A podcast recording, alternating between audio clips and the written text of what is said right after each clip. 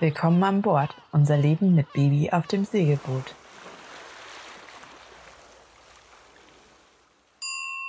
Willkommen an Bord und damit auch herzlich willkommen zu unserem allerersten Podcast. In unserem heutigen Podcast erfahrt ihr, warum und wie wir das Kommando über unser Segelboot verloren haben und wer den Preis der goldenen Ananas für das witzigste Anlegemanöver der Saison gewonnen hat.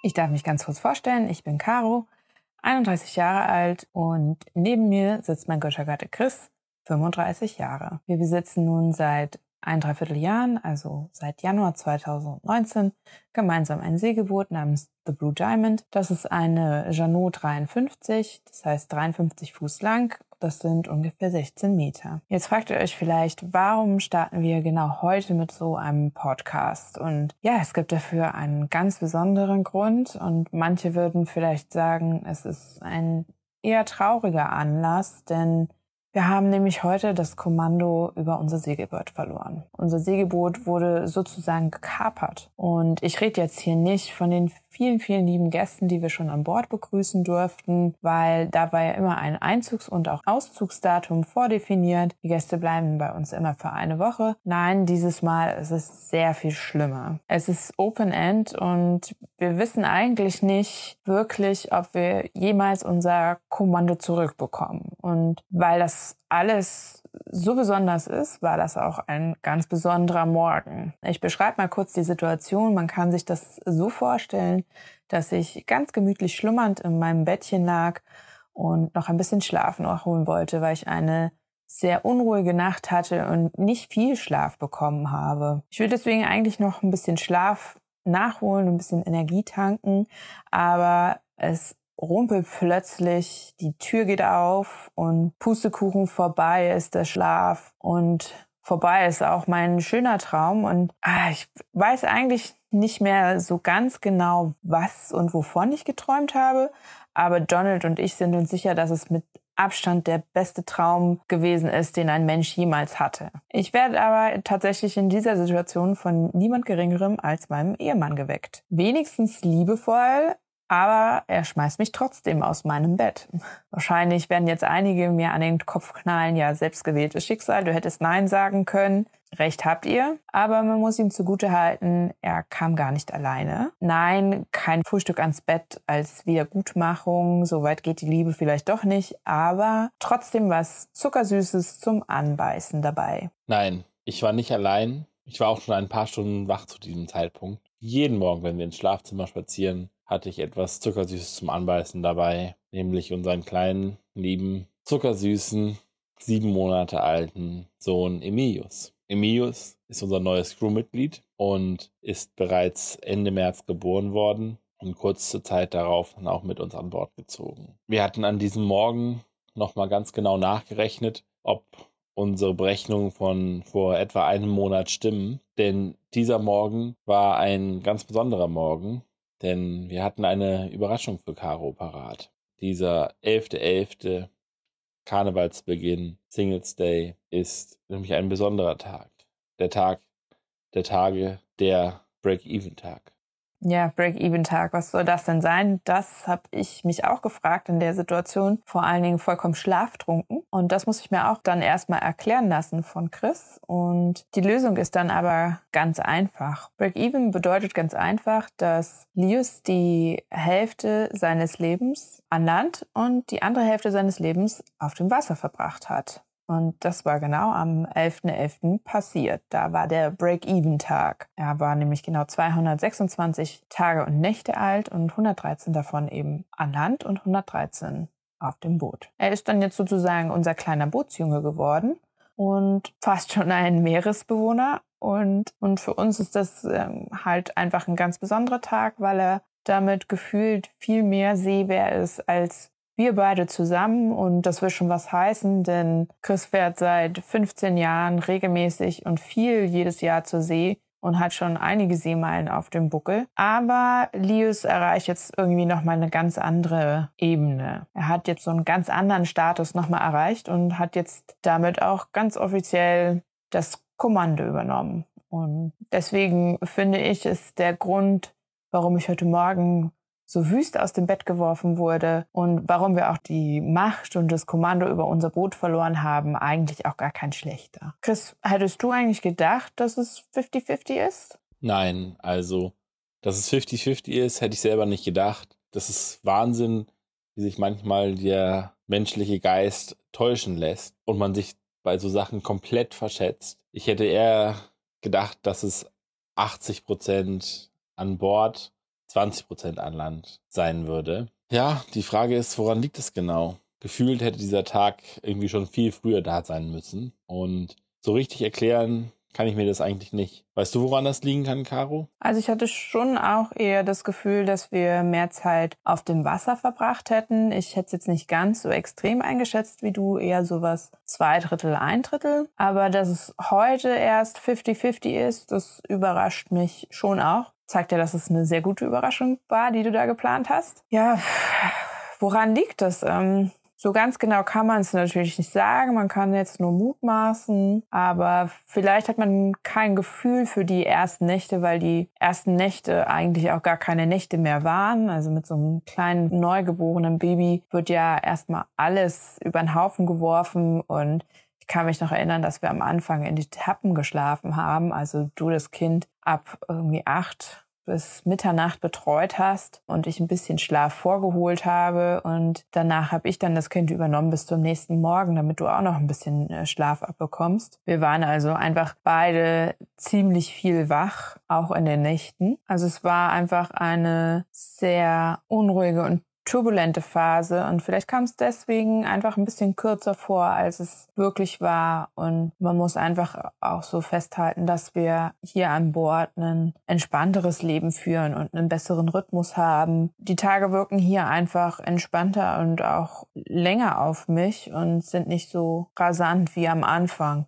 Das ist natürlich auch unserem eher turbulenten Start ans Familienleben geschuldet. Und was vielleicht auch noch so ein Punkt ist, ist, dass wir eigentlich ja geplant hatten, sehr viel früher aufs Boot zu gehen. Also wir hatten ja gedacht, dass wir so nach fünf, sechs Wochen, wenn die U3 bei Lius gemacht worden ist, zusammen aufs Boot ziehen. Aber die Pläne wurden ja dann eigentlich eher sehr abrupt von Corona durchkreuzt. Emeus ist ja halt einfach ein Corona-Baby geworden und in der Hochphase von Corona zur Welt gekommen. Und danach gab's erstmal einen ziemlich heftigen und strikten ersten Lockdown und das hat vielleicht das Gefühl so ein bisschen ausgemacht und vielleicht war es uns dann einfach nicht so bewusst, wie spät wir wirklich auf unser Boot gezogen sind. Stimmt schon. Emilius kam ja in der ersten Woche vom Lockdown zur Welt und am Anfang haben wir den Lockdown auch gar nicht so richtig eigentlich mitbekommen.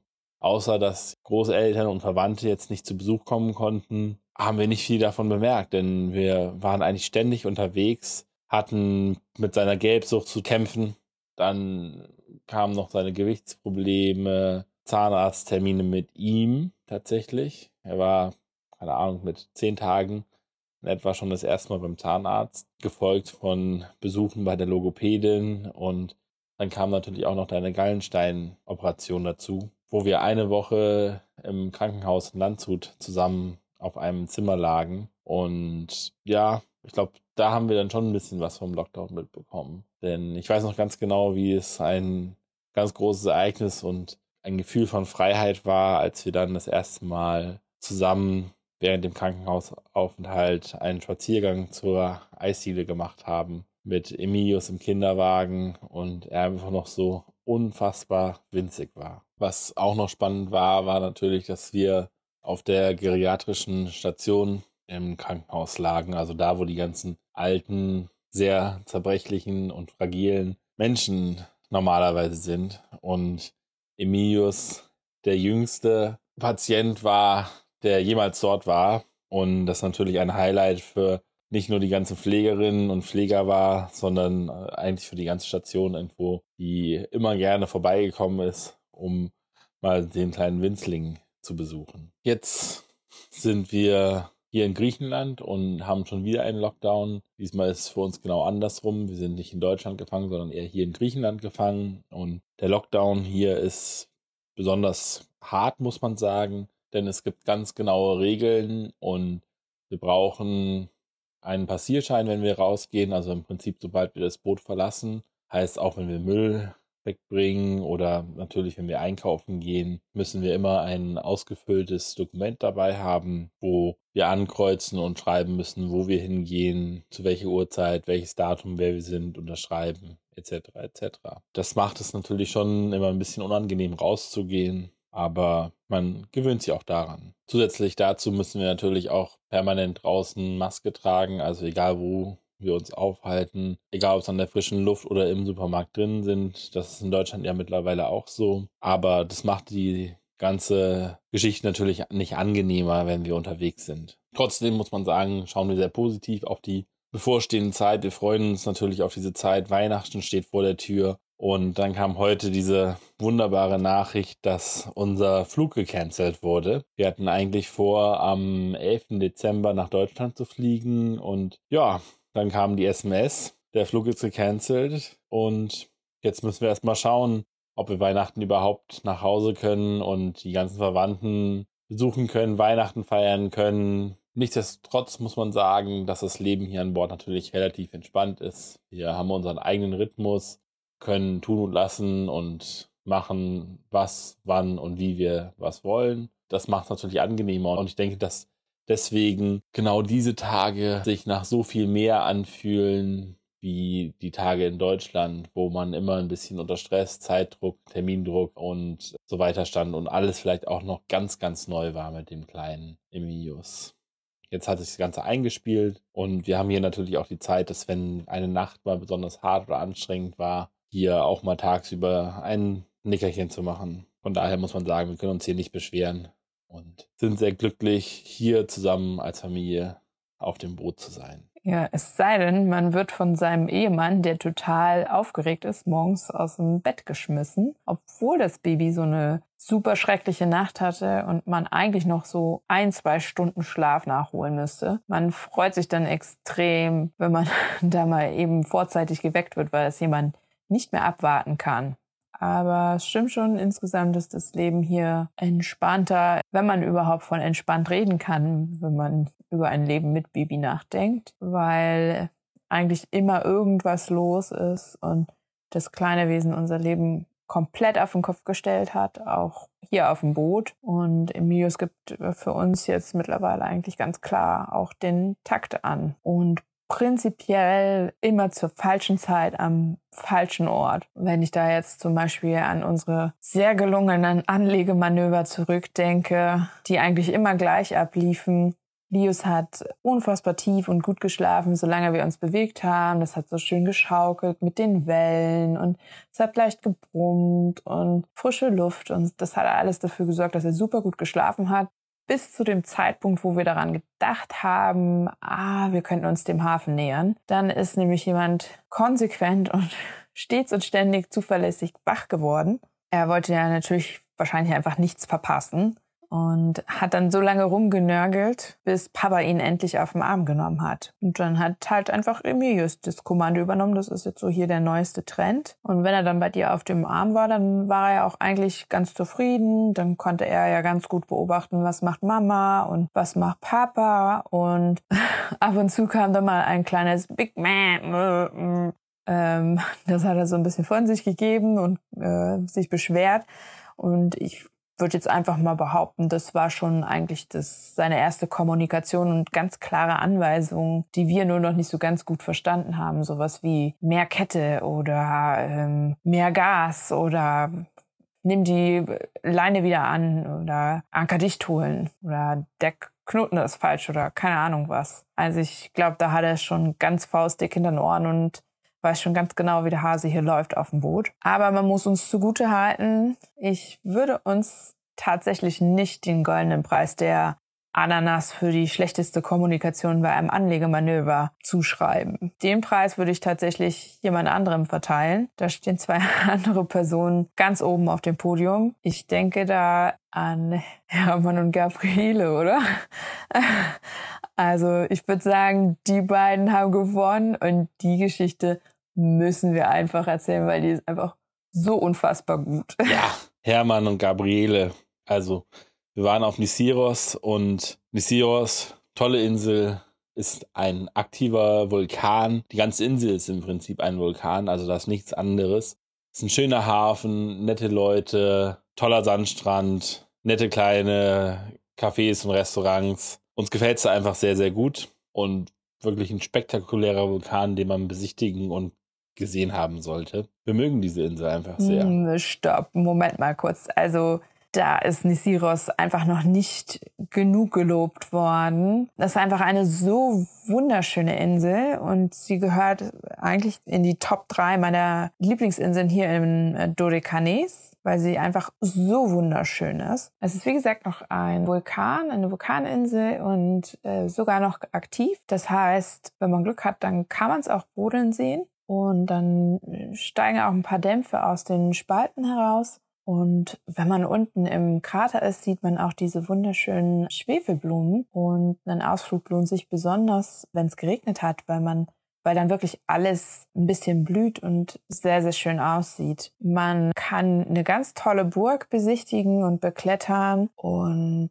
es gibt eine Outdoor-Sauna, die habe ich auch noch nirgendwo anders gesehen. Das ist äh, ziemlich spannend. Eigentlich ist es nur so eine größere Felsspalte im Gestein, in die man hineinlaufen kann. Aber da das alles ja Vulkan ist, es ist da drin so warm, dass es sich anfühlt wie eine Sauna. Jetzt kann man sich selber überlegen, ob man das bei 32 Grad Außentemperatur wirklich braucht. Aber wenn man da drin war und dann nach wieder nach draußen geht, fühlt sich das dann draußen schon fast wie eine Abkühlung an, trotz 32 Grad Hitze.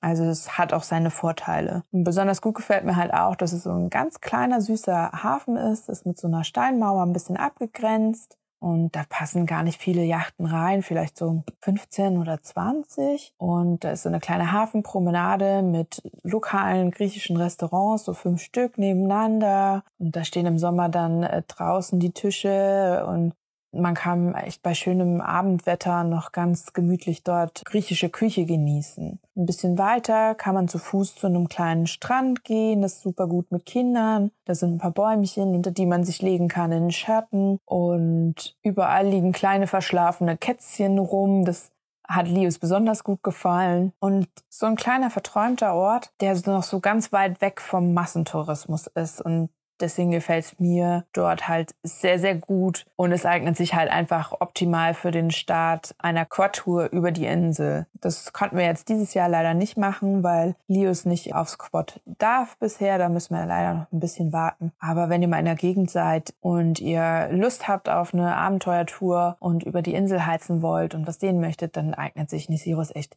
richtig gut dafür. Da können wir euch Nisirus echt ans Herz legen. So, jetzt darfst du weitermachen, Chris wie das so ist auf dem Segelboot, wenn man im Hafen liegt, wartet man eigentlich, man freut sich da immer ganz besonders drauf, wenn wieder jemand in den Hafen einfährt und man da zuschauen kann, wie die Leute anlegen, wie die kommunizieren und wie dieses ganze Leben sich an Bord dort entfaltet, ob da Stress entsteht oder nicht, ob irgendwelche Missgeschicke passieren.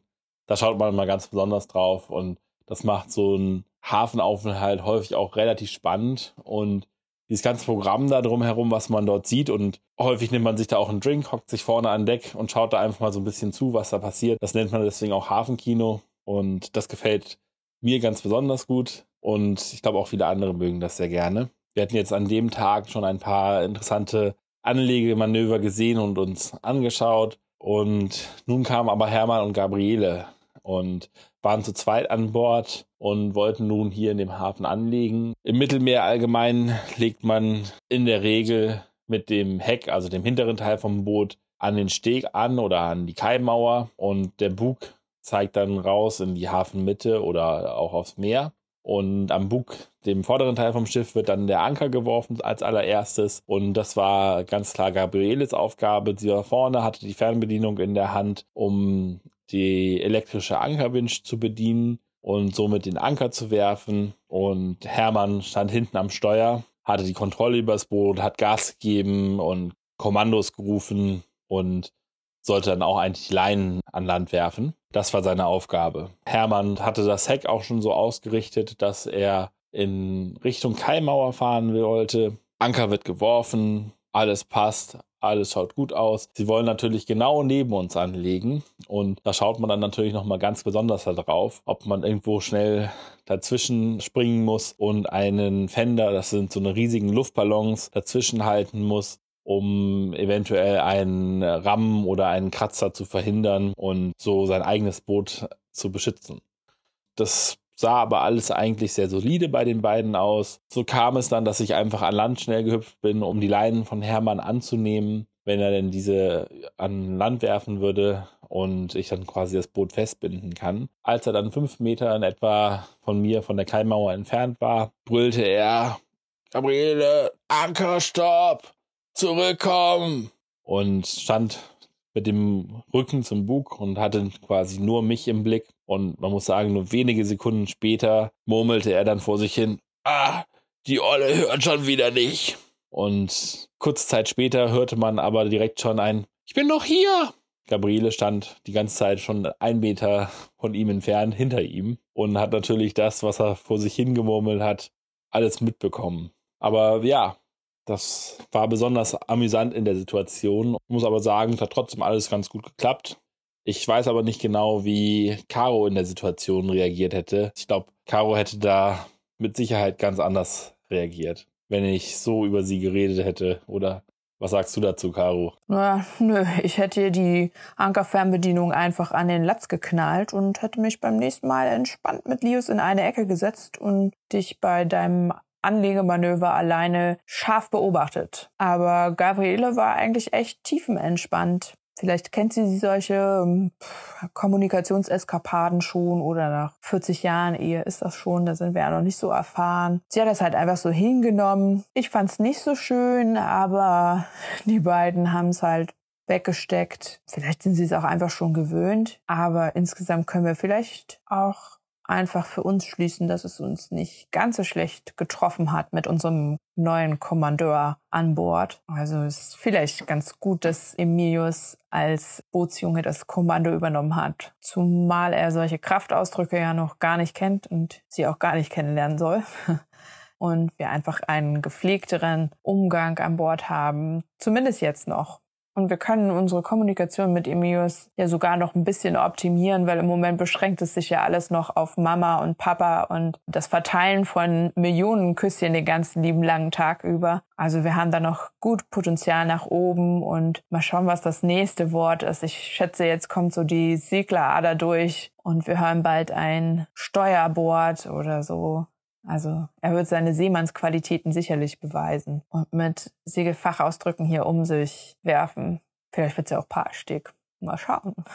Man muss aber trotzdem sagen, dass es eine der wenigen richtig schönen und auch intensiven Kontakte war, die wir jetzt hier in diesem Corona-Jahr hatten. Wir haben uns gut mit ihnen verstanden und wie das so unter Seglern ist, Nummern ausgetauscht und wir dann tatsächlich auch die noch ein paar Mal später in anderen Gegenden wieder getroffen haben und sie uns da noch einmal so richtig, richtig aus der Patsche geholfen haben. Davon berichten wir dann beim nächsten Mal. Oh ja, die Hilfe war sehr dringend und sehr, sehr wertvoll. Ich will nicht zu viel verraten, aber ich sag mal so, so ein Beiboot ist schon extrem nützlich, wenn man vor Anker liegt und gerade dringend an Land muss und man, also Mann im Sinne von Ehemann guckt auch ziemlich dumm aus der Wäsche, wenn das Dingi plötzlich weg ist. Und das ist auch ein hervorragender Grund, seine Ehefrau aus dem Bett zu werfen, die eine schlechte Nacht hatte wegen eines hungerleidenden Babys. Also scheint irgendwie dein Ding zu sein mit dem aus dem Bett werfen, wenn man mal so drüber nachdenkt. Es bleibt also spannend und das solltet ihr auf gar keinen Fall verpassen. Wir hören uns also gerne wieder nächste Woche. Bis dahin.